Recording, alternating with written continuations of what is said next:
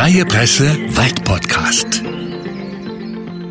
Dass der Mond vielerlei Einfluss auf das Leben auf der Erde hat, ist unumstritten. Der Erdtrabant soll auch die Eigenschaften von Holz beeinflussen. Von Mondholz ist in diesem Zusammenhang die Rede. Was daran Mythos oder wahr ist, erklärt mir Christian Arnold in der aktuellen Folge meines Podcasts. Dass Holz nicht gleich Holz ist, weiß der 40-Jährige am besten. Denn er ist im Forstbezirk Eibenstock verantwortlich für den Holzverkauf. Herr Arnold, es soll Holz geben, das besonders haltbar und fest ist, weil es bei abnehmendem Mond, ist es richtig, geschlagen wird? Oder ist, stimmt das? Ist, oder ist das ein Mythos? Mondholz ist, sagen wir, etwas ganz Besonderes. Ein Mythos würde ich es nicht nennen. Denn es ist zwar wissenschaftlich nicht nachweisbar, viele, viele Kollegen haben sich daran versucht, ohne etwas wirklich benennen zu können. Und dennoch gibt es äh, viele Menschen, die nach wie vor daran glauben. Und Mondholz ist ja etwas, was sich über viele Generationen im Wissen auch verfestigt hat. Aber andersrum würde ich sagen, es glauben auch viele Menschen an die Liebe. Auch die ist nicht messbar und wissenschaftlich nicht nachweisbar. Und bei Weiben würde das keiner als Mythos bezeichnen. Ja. Na, und wenn wir jetzt wirklich von Mondholz sprechen, was ist das äh, Mondholz? Also wird es tatsächlich bei abnehmendem oder zunehmendem Mond geschlagen? Mondholz ist, Mondholz an sich erstmal ist nur ein Überbegriff und sagt uns, es ist Holz, was geschlagen wurde in einer bestimmten Mondphase für einen bestimmten Verwendungszweck. Dabei gibt es aber nicht die eine Mondphase für alles, sondern es unterscheidet sich dann weiter nach, was möchte ich mit dem Holz machen. Bauholz, normales Bauholz, Bretter, Dachsparren und so weiter werden bei zunehmendem Mond geschlagen, weil sie da haltbarer sind. Tischlerholz, Bootsholz, und derlei Sachen, Stellmacherholz, wird bei abnehmendem Mond geschlagen, weil es da weniger schwindet. Mhm. Warum das so ist, sagte ich vorhin schon, kann keiner wissenschaftlich erklären. Ich denke, ein Zusammenhang wird im Mondmagnetismus liegen, dass der Mond einen Einfluss hat auf unser Leben auf der Erde, das wissen wir. Das sehen wir tagtäglich an der Diete. Mhm. Auch letztes Jahr die Ever Given ist im Suezkanal nur mit Hilfe des Mondes freigekommen, sonst ja. würde sie heute noch dort stehen. Ja. Und ähm, ich denke, das wird das, das Gleiche auch sein, dass, dass äh, der Mond einen Einfluss hat auf den Wassergehalt in den Zellen im Holz, im Zellzwischenraum, auf den Sauerstoffgehalt, ob sich äh, Poren und Hüllen öffnen oder schließen und der Zustand des Holzes, beeinflusst durch den Mond, zum Zeitpunkt des Holzeinschlagens, bewirkt dann halt, welche Eigenschaften das Holz später haben wird. Ja. Und warum das so ist, in welcher Mondphase was, ist letztendlich ein Erfahrungsschatz, den unsere Altvorderen seit vielen Jahrhunderten gesammelt haben und weitergegeben haben. Okay. Ich habe mal gehört, dass Mondholz nur in den Wintermonaten gemacht wird. Stimmt das? Oder hauptsächlich vielleicht? Oder? Ähm, grundsätzlich wird ja der Holzeinschlag vornehmlich in den Wintermonaten gemacht. Beziehungsweise historisch ist Holz in den Wintermonaten geschlagen worden, weil es da von Natur aus schon weniger Feuchtegehalt hat. Weil die Bäume im Herbst ja die Feuchtigkeit zurückziehen, keine Feuchtigkeit mehr nachziehen, das Holz dadurch trockener ist, das Holz dadurch auch schneller so weit heruntertrocknet, wie man es zum Verbauen braucht. Heutzutage ist das ein Stück weit hinfällig, weil Großsägewerke sind Industriebetriebe, die das ganze Jahr arbeiten und die das Holz ohnehin technisch nachtrocknen. Wobei es auch dort dann einen Unterschied gibt zwischen Wintereinschlag und Sommereinschlag im Trocknungsaufwand.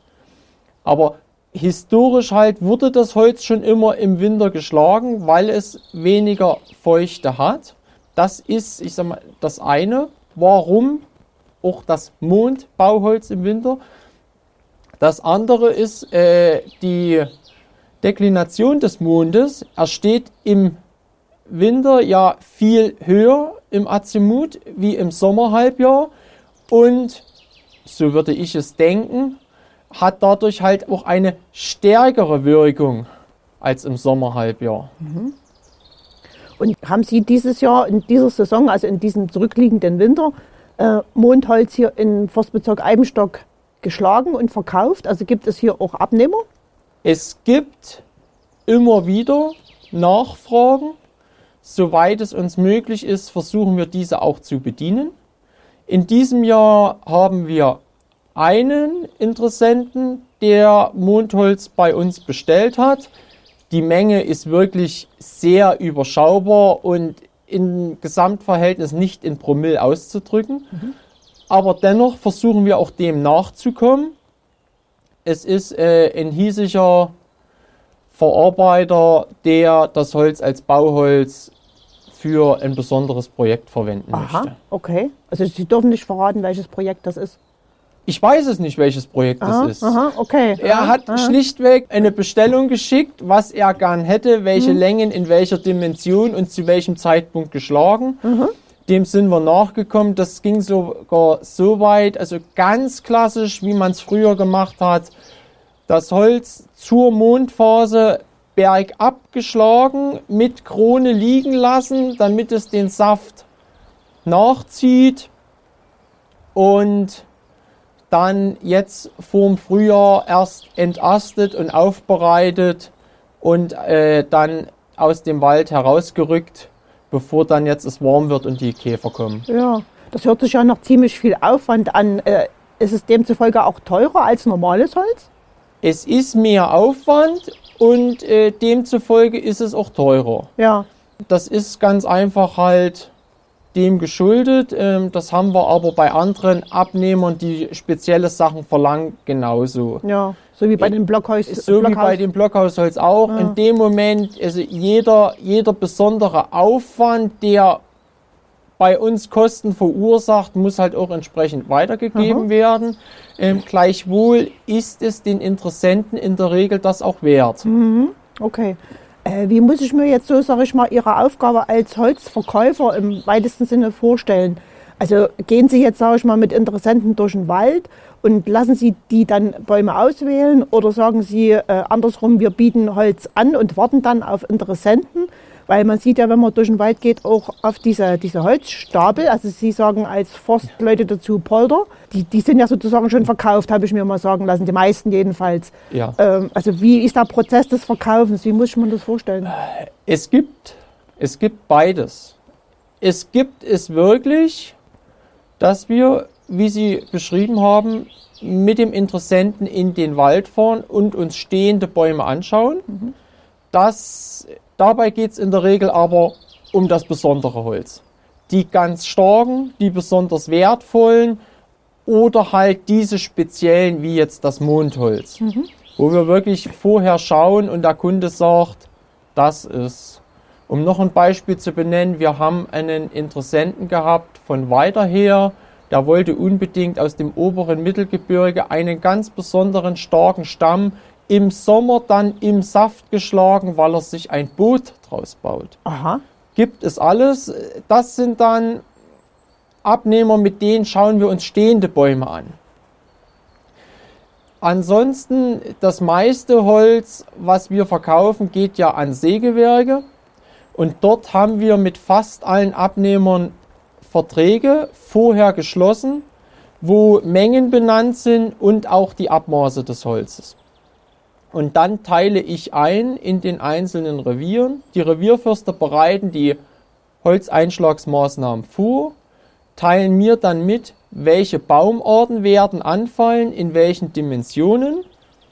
Ich entscheide dann, für welchen unserer Abnehmer passt das Holz und benenne dann dem Revierförster und dem Maschinenfahrer oder, wenn es unserer Waldarbeiter von Hand einschlagen, dem Vorarbeiter, in welchen Abmaßen das Holz geschnitten werden muss.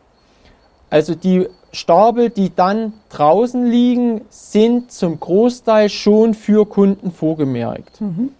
Wenn das Holz dann äh, fertig gerückt ist, schicke ich meine Mitarbeiter hin, derer habe ich zwei, die im ganzen Forstbezirk unterwegs sind, das Holz aufmessen und eingeben.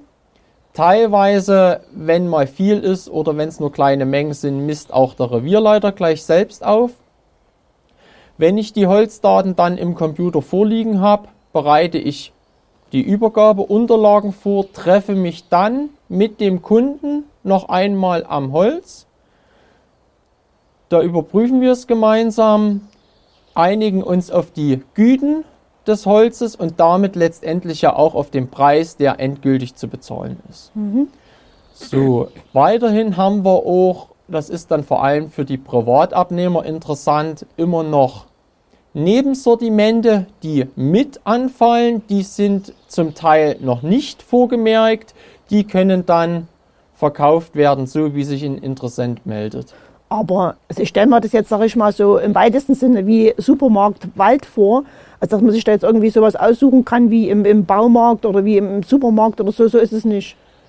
So also, ist es. dass sie das im Internet vielleicht anbieten und ich kann mir da jetzt irgendwas. Nein, äh, nee. so weit, also äh, so, so weit bis hin zum Online-Shop sind wir nicht. Ich werde auch tunlichst versuchen zu verhindern, dass wir irgendwann in diese Amazon-Mentalität hineinfallen. Also wir bieten im Internet an und wir bestellen erstmal und wenn es uns dann doch nicht zusagt oder zu teuer wird, dann geben wir es wieder zurück. Mhm. Ähm, nein, das wollen wir nicht. Was wir, ich sag mal, das ist ein Zwischenschritt. Wir haben die Möglichkeit über eine spezielle E-Mail-Adresse Brennholzbestellungen bei mhm. uns abzugeben, die dann von mir bearbeitet werden, weitergeleitet. Ich schaue dann, wo sitzt der Kunde, wo möchte er das Holz hinhaben mhm. und teile das dann einem Revier zu ja. mit der Bitte, den mhm. Kunden zu bedienen. Also das bieten wir digital an. Ansonsten läuft es so, dass die Holzinteressenten, also die Sägewerke dann, sich bei mir melden per Mail oder per Telefon und ich dann schaue, was habe ich. Ich unterbreite dann Angebote, auch wieder in der Regel per Mail mit Holzdaten, Holzlisten, oftmals auch mit Fotos dazu, mhm. weil unsere Abnehmer zum Teil mehrere hundert Kilometer weit weg sitzen, aber auch ein Abnehmer, der bloß 50 Kilometer weit weg sitzt, nicht die Zeit hat, wegen mhm. zwei Fuhren Holz mhm. bis auf den Auersberg hochzufahren. Ja. Wer gerade vorbeikommt, meine Mitarbeiter, ein Revierförster oder ich selbst, macht zwei, drei Fotos. Die Fotos werden per Mail dem Käufer mit übermittelt, zusammen mit den Daten. Das ist schon sehr aussagekräftig und dann sagt der Käufer auch, es passt oder es passt nicht. Spätestens wenn das Holz bei ihm auf dem Hof liegt, sieht er, passt oder passt nicht und ich kann äh, mit Fug und Recht behaupten, ein sehr gutes Verhältnis zu allen Kunden aufgebaut zu haben. Die Sägewerke haben das Vertrauen zu dem, was wir ihnen bereitstellen und äh, viele sind auch bereit, bei uns Holz zu kaufen, ja. ohne es sich vor dem Kauf anzusehen. Okay. Sie haben ja gerade ein Stichwort eigentlich gegeben mit dem Brennholz. Äh, da war ja mal so die Annahme, dass aufgrund der Energiekrise jetzt plötzlich alle Menschen Brennholz aus dem Wald haben wollen. Können Sie das bestätigen oder hat sich das doch nicht so bestätigt, diese Annahme? Doch, äh, ich kann das bestätigen. Die Nachfrage nach Brennholz ist massiv gestiegen in den letzten anderthalb Jahren. Ähm, hat natürlich auch eine Auswirkung auf den Preis gehabt. Das ist wie überall Angebot und Nachfrage. Also ist der Preis gestiegen? Der, der Preis, wobei der Preis jetzt weniger gestiegen ist durch die Nachfrage der Privatkunden, der Kleinabnehmer, sondern auch seitens der Industrie ist die Nachfrage gestiegen und vor allem seitens der gewerblichen Brennholzverarbeiter. Mhm. Ja, also es ist nicht nur, dass der Kleinabnehmer, der für sein Einfamilienhaus ja. das Holz für den Kamin oder auch für die Zentralheizung bei uns kauft, mehr geortet hat. Manche Leute haben wirklich nicht mehr nur für ein Jahr, sondern auf Sicherheit für zwei oder drei Jahre ihren Vorrat bestellt. Aber genauso wie unsere lokalen Abnehmer bei uns, so äh, bestellen ja auch die Leute, die jetzt nicht den direkten Zugang zu einem Waldbesitzer haben, vor allem in den waldferneren Gebieten Mittel-Nordsachsen, dann bei Brennholzhändlern und die haben ja dadurch auch einen vielfachen Mengendurchsatz und bestellen entsprechend auch ein vielfaches Holz bei uns und Dadurch haben wir wirklich also eine, ich würde fast sagen, Verdreifachung Aha. der Nachfrage. Und der Preis hat sich um was gesteigert? Der Preis hat sich Also speziell jetzt bei Brennholz. äh, speziell bei Brennholz hat er sich, ich würde sagen, um etwa 50 Prozent, 50, 60 Prozent Ja. gesteigert, wobei man auch sagen muss, wir sind bis vor zwei Jahren, drei Jahren durch die große Menge an Käferholz, Ja. was also vor zwei, vor drei Jahren auf den Markt gekommen Mhm. ist, wo wir nach den Trockenjahren so große flächige Abgänge hatten, da war ja das Verhältnis Nachfrage-Angebot gerade andersrum verdreht, einen sehr tiefen Preis Mhm. Ja. gehabt. Aha. Ne, wenn ich jetzt aufs, aufs langjährige Mittel gehe, wenn ich wirklich mal 20 Jahre zurückblicke über das langjährige Mittel, dann ist die Preissteigerung gar nicht so hoch. Wir sind vor 15 Jahren auch schon mal fast auf dem Niveau wie heute gewesen. Also hat der Borkenkäfer zwischenzeitlich dafür gesorgt, dass der Preis ganz tief gefallen ist. Der Bogenkäfer hatte dafür gesorgt, dass der Preis sehr, sehr weit runter gewesen ist. Ja. Ja. Wenn, Aha. ich, wenn ich den Tiefspunkt nehmen würde, dann sind wir bei einer Preissteigerung von auf über 200 Prozent. Das ist ganz schön. Ja. Aber äh, das ist dann schon wirklich vier Jahre her. Aber ich kann mich daran erinnern, wir hatten mal die Zeit, da war bei Cholau so ein riesengroßer Holzlagerplatz. Äh, sind Sie da in der Zeit, wo eben so viel Borkenkäferholz angefallen ist, regelrecht überschwemmt worden von Holz? Und wie haben Sie das dann gehandelt als Holzverkäufer im Forstbezirk? Der Das ist ja auch eine Schwierigkeit, die man meistern muss, oder? Der Platz ist immer noch da, wobei ähm, das Holz, was bei uns draußen lag und auf dem Platz lag und viel aussah, eigentlich marginal war von den Mengen im Verhältnis zu anderen Forstbetrieben in tieferen Lagen, Ja. die es viel härter getroffen hat. Wir haben in unserer Höhenlage zum Glück immer noch oder fast immer noch ausreichend Niederschlag gehabt und sind auch über die Krisenjahre recht gut gekommen. Ja. Der Platz in Czollau wird von mir mit verwaltet, koordiniert und es ist wirklich ein immenser Aufwand.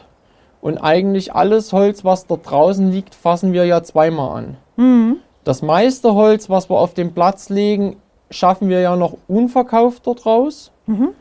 Erstmal nur, damit es aus dem Wald raus ist, um halt Ja. dem Bogenkäferproblem zu entgehen. Ja. Das heißt, ich muss zum einen nach dem Einschlag das schon mal zusammenstellen zu Einheiten, dafür Fuhraufträge vergeben, die Mhm. Fuhraufträge überwachen, dann schauen, dass das Holz auf dem Platz sauber getrennt Ja. in einzelnen Positionen auch zum Liegen kommt Mhm. und dann später, wir, wir nutzen den Platz halt aber auch, um die Nachfrage, äh, die, die Angebotsspitzen ein Stück weit zu brechen und der Nachfrage anzupassen. Und wenn dann auf den Herbst zu nicht mehr so viel Käferholz im Wald anfällt, dann verkaufen wir halt vom Platz aus. Es geht ja auch darum, dass die Sägewerke, was ich vorhin sagte, als Industriebetriebe über das ganze Jahr kontinuierlich arbeiten und jeden Monat die gleichen Mengen in etwa benötigen. So, und dann der Zeitraum, wo weniger Holz nur noch aus dem Wald kommt, aber wir noch nicht mit dem Wintereinschlag beginnen möchten oder können, dann vom Platz die Mengen aber auch gleich wieder Ja. verkaufen. Und dann, ich sag, fasse ich das Holz wieder an, nehme es mir wieder auf, auf Partien, fahre mit dem Kunden hin, biete es dem Kunden an und habe dann halt Ja. nochmal meine normale Holzverkaufsprozedur. Aber nochmal jetzt zurück zu der Situation mit dem Borkenkäfer. Waren Sie da sozusagen in der Situation, dass Sie da auch das verkaufen mussten, also so direkt einen, einen, einen Zwang dazu hatten, das loszubekommen? Und Nein. kommt man sich schon manchmal so wie, so wie ein Marktschreier vor, der unbedingt seine Ware Nein, loskriegen äh, muss? wir sind immer in der glücklichen Lage gewesen, dass der Holzanfall durch Verkaufsverträge abgesichert war. Mhm. Wir, wir sind nicht in die Situation geraten, dass wir überschüssige Mengen liegen hatten, die wir wirklich anbiedern mussten, um sie an den Mann zu Mhm. bekommen. Zu was kann man das dann, solches Borkenkäferholz noch verarbeiten? Das ist äh, in der Regel noch normales Bauholz. Ja. mhm. Also man Äh, muss das nicht schreddern oder was weiß ich, Nein, so es, es, machen es geht, es geht nur darum, man muss, man muss schnell genug sein. Ja, mhm. Ein Baum, der jetzt, wo der Käfer schon wieder weg ist, die Rinde runtergefallen ist und der stehend im Wald in der Sonne trocknet, das wird kein gutes Bauholz mehr. Ja, okay. Mhm. Aber unser Ziel ist ja auch nicht zu warten, bis der Käfer schon in den nächsten Baum geflogen ist und dann quasi Leichen zu bestatten, sondern unser Ziel ist immer, den Baum im Wald zu schneiden, solange der Käfer noch im Baum sitzt. Ja, Ähm, ideal ist, wenn man sogar den Baum nicht nur bevor die Jungkäfer ausfliegen, sondern wenn man es schon findet, solange die Altkäfer sogar noch im Baum sitzen und noch mit der Brutanlage, also der Eiablage beschäftigt sind. Ja. Dass man sogar die Altkäfer, die diesen Baum jetzt angeflogen haben, schon mit aus dem Wald schafft. Ja. Und dann ist es ja wirklich noch frisches Holz. ja, Und dieses Holz kann dann auch noch nicht mehr unbedingt für, wie man es klassisch kennt, von früher Gattersägewerk und Lufttrocknung und Bauholz und äh, auch nicht unbedingt für sichtbare Wandverkleidung oder sowas oder sichtbare Deckenschalungen, weil es äh, dann durch Käfer, durch den Käfer, durch Wasser, Lufteinflüsse leicht verkraut. Es sieht optisch nicht mehr schön aus. Aber ansonsten ein ganz normales Bauholz. Eine Dachschalung, eine ein Zwischendeckenbalken, alles das, was man nicht sieht, ist das Holz ganz normal noch geeignet. okay. Mhm. Lassen Sie uns noch mal kurz auf diesen speziellen Kunden zurückkommen, der sozusagen das Holz wollte für sein Boot. Was von den Eigenschaften muss denn dann das, das Holz haben? Oder was hat denn das in dem speziellen Fall gehabt, damit es für ein Boot geeignet war? Das würde mich mal interessieren. Ähm, Oder können Sie sich das das- erklären, warum er das so also das, wollte? äh, das Holz muss erst, erstmal muss der Stamm sehr dick sein, weil ich, ich vermag nicht mehr zu sagen, ob es ein, Kajak, ein Kanu, irgendwas in die Richtung ähm, Holzbauweise. also zumindest aus einem Stück? oder? Der Stamm muss sehr dick sein, weil die Breite des Bootes muss in dem Stamm drin stecken. Ja, Also wir reden da irgendwo von um die 70 Zentimeter Durchmesser. ja. Der Stamm muss auf der Länge 6 Meter, was das glaube ich war, astfrei sein. Ganz einfach, weil ein Ast im Holz immer eine Schwachstelle ist. Das äh, Holz, der Baum musste einen gleichmäßigen Jahrringaufbau haben, weil unterschiedliche Jahrringbreiten bedeuten bei Schwinden und Dehnen des Holzes Spannungen. Ja.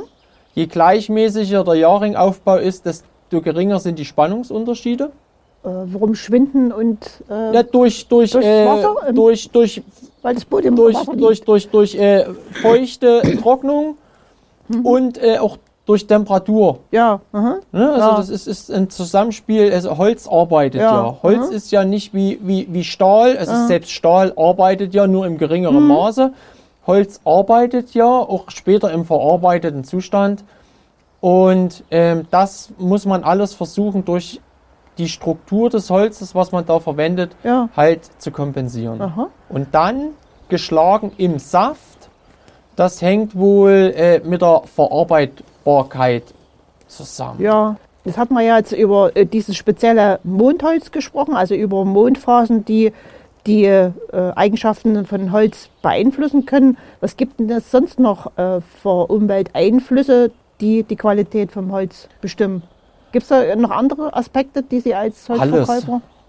Alles. Ja. Ähm, zwei, zwei gleiche Stämme aus zwei gleichen Waldteilen Hm. können grundlegend unterschiedliche Ja, äh, Eigenschaften haben. Das erste ist, äh, aber nicht als Umwelt, sondern der, der erste Einfluss ist erstmal die Genetik. aha. Die Genetik des, des, des äh, Baumes selber, also eine Fichte ist ja nicht eine Fichte, Aha. sondern es gibt ja eine Vielzahl von Rassen und Subspezies und, und dann auch einzelindividuellen Unterschieden, so wie beim Menschen auch. Ja, Ne? Zwei Sachsen sind noch lange nicht zwei identische Menschen. ja. Ähm. Und Ja, aber die sehen ja alle so gleich aus, also zumindest für den normalen Waldgänger den, oder für, den, Spaziergänger. für den Laien Ja. sehen sie erstmal gleich aus, aber schon, äh, Ja. wenn man jetzt, ich sag mal, in die Krone hochgehen würde Ja. und nicht gleich zu sagen, wenn man zwei Bäume nebeneinander umschneidet, können äh, zwei nebeneinander gestandene Bäume schon ganz unterschiedliche Ausrichtung der Äste in der Krone haben, unterschiedliche Nadelstärken, Nadellängen. Ähm, auf den ersten Blick ist eine Fichte eine Fichte, auf den zweiten Blick schon lange nicht mehr. Also Si- Sind das nicht alles Geschwister oder Klone? nein. Nee. Aha. Na, also äh, Klone, Klone haben wir in der Forstwirtschaft eigentlich nur in den Agroforstsystemen, in den schnell wachsenden Baumarten. Zumeist sind das Pappel, Aha. Pappelhybriden, äh, Weidenarten, wo man wirklich Klone verwendet. Also Klone sind dann aus Stecklingen Ja. vermehrt. Aha. Da geht es dann drum, wenn man das Individuum gefunden hat, was ganz besonders schnell, ganz Ja, besonders viel ja. Holz ansetzt, die werden dann wirklich geklont, Mhm. um dann die Eigenschaft gezielt zu haben. ja.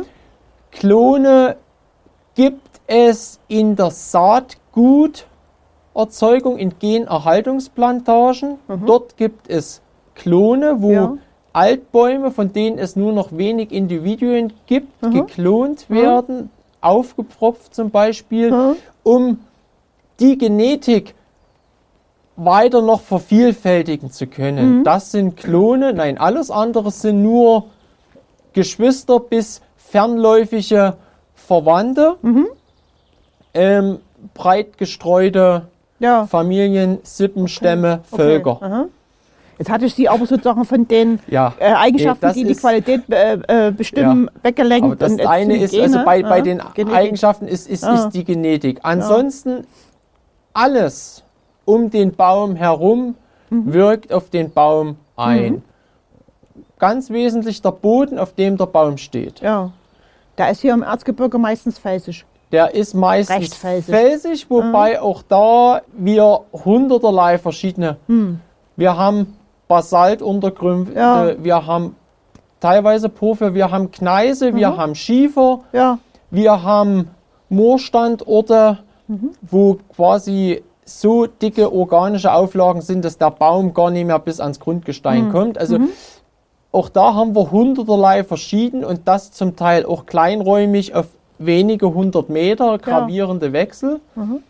Der Boden und, und der Boden ist dann nicht nur das Grundgestein, sondern der Boden ist dann auch äh, im Boden, in den Eigenschaften steckt drin das Wasserhaltevermögen. Steht der Baum so, dass der Boden das Wasser speichern kann oder der Baum genug Wasserverfügbarkeit hat, um das ganze Jahr Wasser zu haben, oder fällt er immer wieder trocken und gerät in Trockenstress? Boden bedeutet Nährstoffverfügbarkeit. Nährstoffverfügbarkeit ist bei uns im Erzgebirge massiv eingeschränkt gewesen durch die Säureeinwirkungen über die Luft in den 70er, 80er Jahren. Die Säuren haben ja frei verfügbare Nährstoffe im Boden gebunden, sodass sie für den Baum, für die Bäume nicht mehr verfügbar waren. Aha.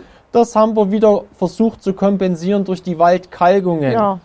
Die Waldkalkung ist ja nicht nur, dass wir den Kalk dem Baum geben, sondern es mit, den, mit dem Kalk die Säuren im Boden binden, damit Mhm. die Bodenminerale wieder frei werden. Aha.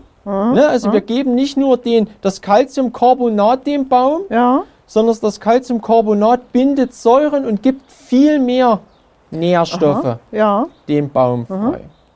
So, dann hat der Standort, wo steht der Baum in der Landschaft, Aha. einen Einfluss.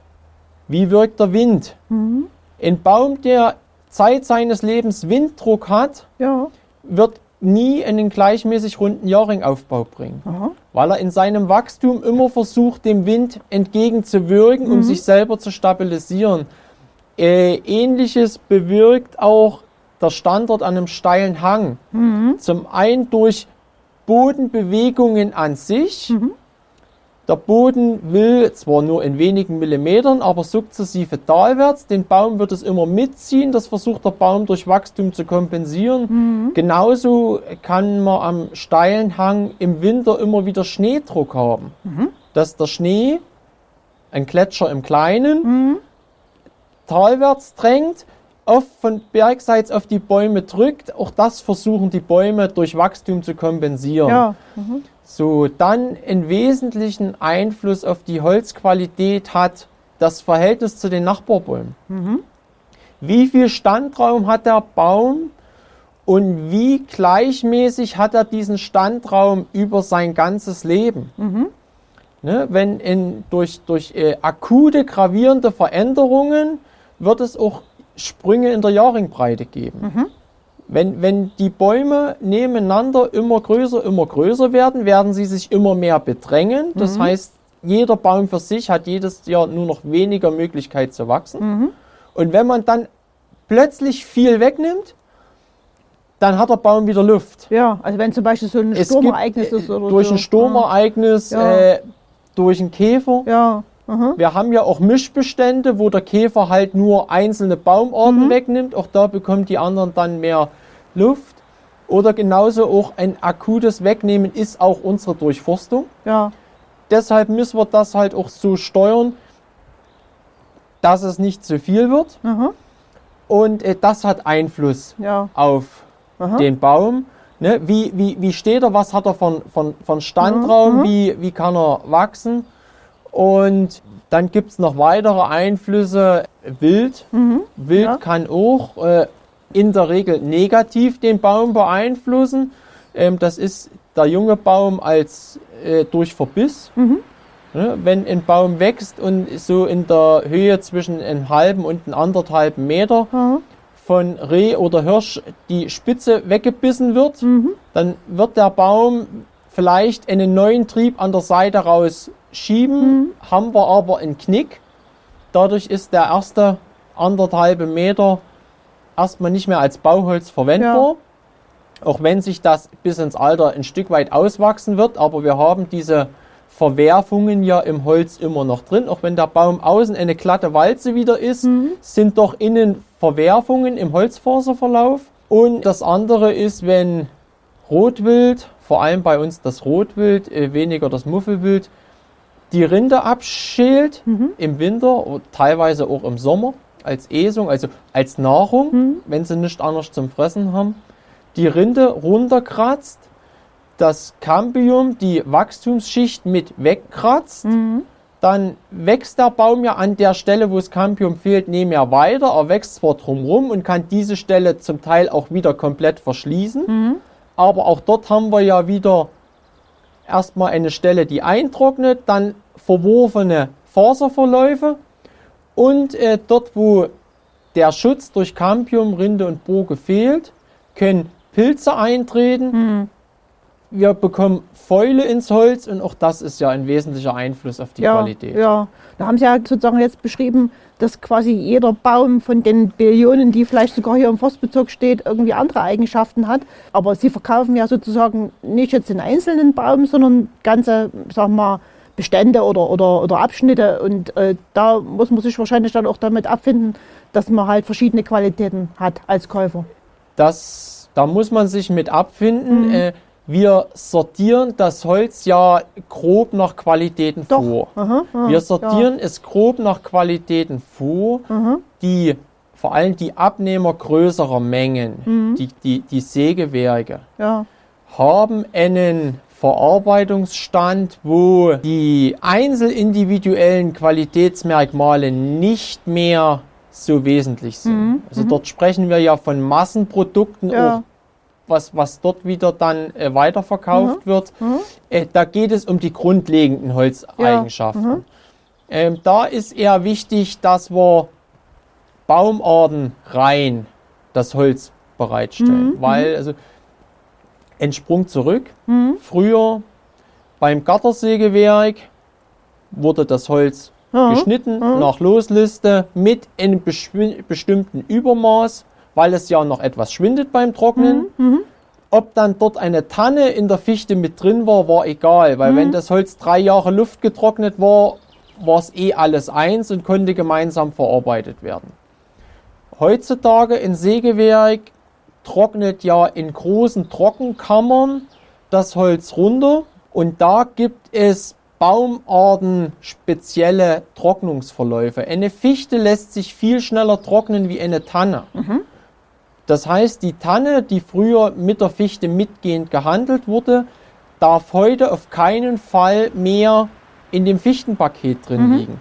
Weil das Tannenbrett in der Trockenkammer mit der Fichte würde sich total verwerfen Ja, aha. und müsste dann händisch auch wieder raussortiert werden und äh, verursacht erstmal nur Probleme und Ja, Mehraufwand. Und äh, genauso ist das bei allen anderen Baumarten. Jede Baumart hat da seine speziellen Ansprüche. Und das sortieren wir vor für die Abnehmer, wo es auf die spezielleren Merkmale ab ankommt, sortieren wir wirklich dann das Holz einzelindividuell. Aha. aha. Das ist, das sind wir wieder bei unserem Anfang, bei Ja. Mondholz oder bei dem Blockhausholz. aha. Das sortieren wir einzelindividuell. Das machen dann in der Regel auch unsere Mitarbeiter aus dem Forstamt, die dann an dem Stamm dran stehen. In der Aufarbeitung und dann wirklich schauen, passt das, ist das das, was der Kunde will oder nicht. Wenn es nicht für den Kunden passt, wird es mit ins Sortiment für den Großabnehmer gelegt und wenn es passt, bekommt es der Kunde. Ja, wie viel Holz wird denn eigentlich in diesem Jahr verkauft? Also wissen Sie es jetzt schon oder können Sie es vielleicht für das vergangene Jahr sagen? Oder wie ist denn das Äh. Geschäftsjahr sozusagen im Forstbezirk? Das Schließt Geschäftsjahr, Dezember? Ja, das Ja. Geschäftsjahr bei uns ist auch das Kalenderjahr, ist einfach buchhalterisch Ja, begründet. Äh, historisch sind die meisten Wirtschaftsjahre ja vom Kalenderjahr abweichend. Das Forstwirtschaftsjahr begann früher im Oktober. Das Landwirtschaftsjahr wechselt zum Halbjahr. Früher war es so mit dem Forstwirtschaftsjahr, man hatte erst im Winter den Holzeinschlag, man hatte erst mal das Geld schon da aus dem Holzverkauf und hat dann im Frühjahr gepflanzt und im Sommer gepflegt, wo man nur Ja, die Ausgaben ja, noch hatte. aha, aha. Und hat durch die Einnahmen aus dem Holzverkauf gewusst, was kann ich auch Ja, verkaufen. aha. Aber das ist, da wir als Staatsbetrieb Sachsenforst ein Teil der Landesverwaltung sind Mhm. und da ja ganz andere Sachen noch drüber stehen Mhm. und im Gesamtanteil die Forstwirtschaft ja nicht der hohe Prozentsatz ist. Mhm. Freistaat Sachsen hat insgesamt das Kalenderjahr und, und wir haben demnach auch das Kalenderjahr als Mhm. Ja. Wirtschaftsjahr, worauf wir rechnen. Mhm. Im letzten Jahr sind wir im Forstamt bei rund 250.000 Kubikmeter gewesen. ja. Und das erbringt welchen Erlös? Also man kann ja das drüber reden, weil da äh, in einer vorherigen Folge hatte der Alexander Trien, der äh, bei Ihnen äh, für die Finanzen zuständig ist im Forstbezirk, der hat eine ordentliche Summe genannt. Man muss natürlich auf der anderen Seite auch sagen, dass die Pflege des Waldes ja auch ordentlich Geld kostet. Das muss man mit bedenken. Die Summe ist eine gute Frage. Hat er irgendwas von 16 Millionen gesagt oder so kann das sein, was man da erzielt? Wenn er es gesagt hat, wird es so Ja, sein, weil ja. er ist unser Finanzminister. Ja, und auf der anderen Seite aber auch so um die 14 Millionen. Wieder an Ausgaben. Ja, genau, ja. Und man muss ja auch, sagen wir, die Leute bezahlen, die hier arbeiten. das, sind, das sind unsere Mitarbeiter. Ja, aha. Es sind die Dienstleister, die für uns tätig sind. Mhm. Im Holzeinschlag, ja, im Wegebau und der Wegeunterhaltung, ja, in der Pflanzung. Wir haben den Materialeinkauf. Mhm. Es sind ja zigtausende Tonnen allein Wegematerial, Mhm. was wir jedes Jahr auch wieder in die Erzgebirgswege investieren. Ähm, wir beziehen jedes Jahr viele tausend Pflanzen aus Baumschulen, Mhm. um unseren Wald fit zu machen, Mhm. fit zu halten. Und das ist ja alles auch wieder ja. Geld, was ja, kostet. Ja, okay. Aha. Sie selber, also wie alt sind Sie jetzt, Herr? Ich bin 40 Jahre jetzt. Ja. Also das bedeutet das ja, dass Sie noch eine ganze Weile in der Tätigkeit sein werden. Ich habe noch ein paar Jahre vor mir. Ja. Und glauben Sie, dass, das klingt jetzt bestimmt für Sie komisch oder äh, vielleicht auch für den Zuhörer etwas seltsam, aber dass, da, dass der Wald, so wie er jetzt dasteht, in der Zeit noch reichen wird, um gut zu verkaufen? Ich hoffe es. Ja. Ich hoffe es, dass wir es schaffen, also wir alle gemeinsam, jetzt nicht nur die Mitarbeiter im Forstamt Eibenstock oder von Sachsenforst, sondern alle Waldbesitzer im Freistaat und alle am Wald Interessierte und den Wald Fördernde, dass wir es gemeinsam schaffen, vor allem dem Bogenkäfer so zu begegnen und äh, in, auf der Suche nach Käfern und auf dem Beräumen von Käferbefallsstellen so hinterher zu bleiben, dass es bei uns nicht zu so flächigen Abgängen kommen wird wie in Ostsachsen. Also vor allem Oberlausitz, Ja. Oberlausitzer Bergland scheint die Baumart Fichte verloren zu haben. In Mittel- und Nordsachsen, nördlich der A4, werden wir uns auch von der Fichte verabschieden können. Und über die Landesgrenzen hinaus im Thüringer Wald und im, vor allem im Thüringer Schiefergebirge, was auch so ein Standort ist mit schlechtem Wasserhaltevermögen, hat die Fichte gerade große Probleme mit vielen Flächenabgängen durch Ja. Bogenkäfer. In Franken wandert der Bogenkäfer sukzessive von unter über Mittel bis nach Oberfranken und jetzt in die Oberpfalz.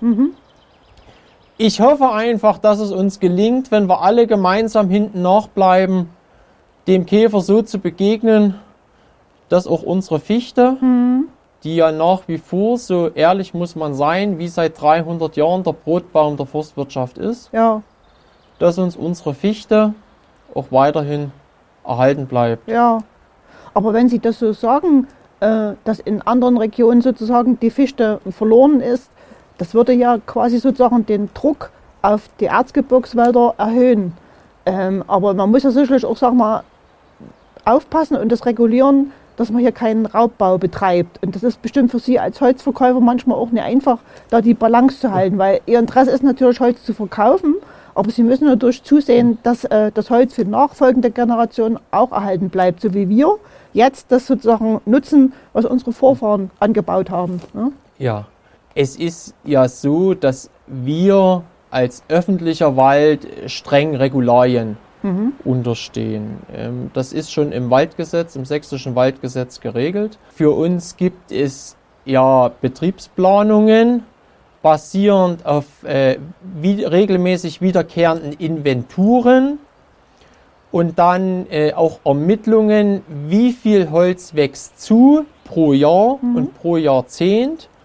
Und daraus wird dann abgeleitet und festgelegt, wie viel Holz darf überhaupt geschlagen werden.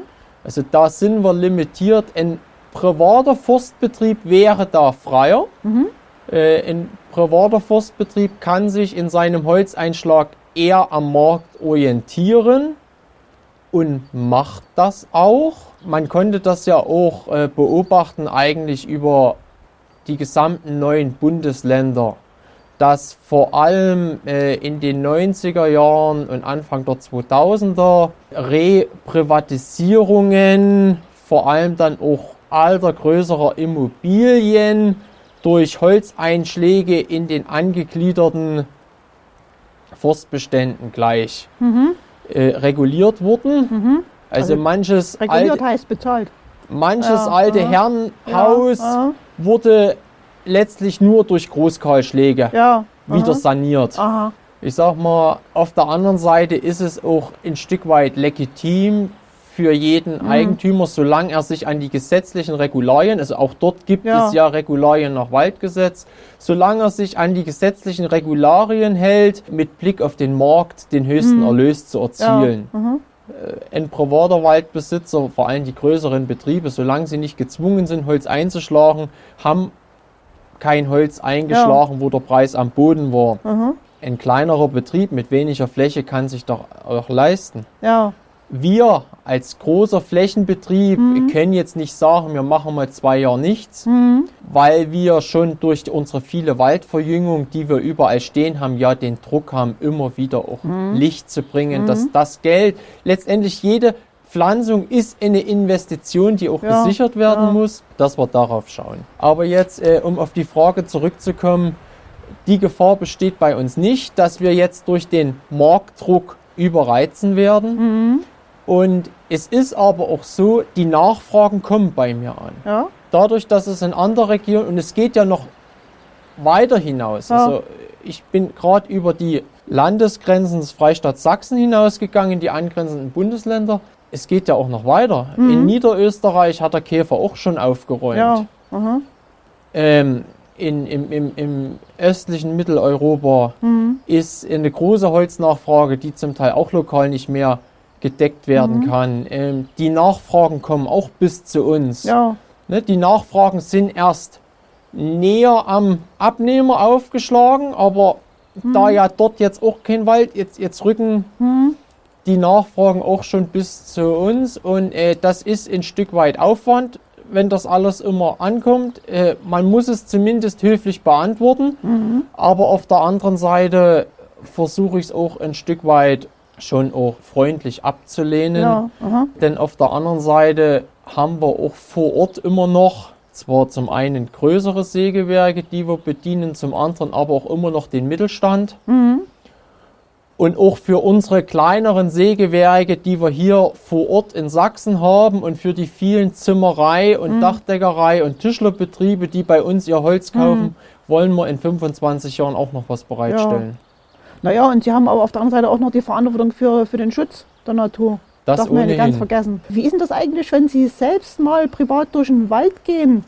Gelingt Ihnen das da auch dann noch abzuschalten oder, oder gucken Sie sich Leider- jetzt jeden, jeden Baum an, oh, kaum. was er an Geld bringen mag?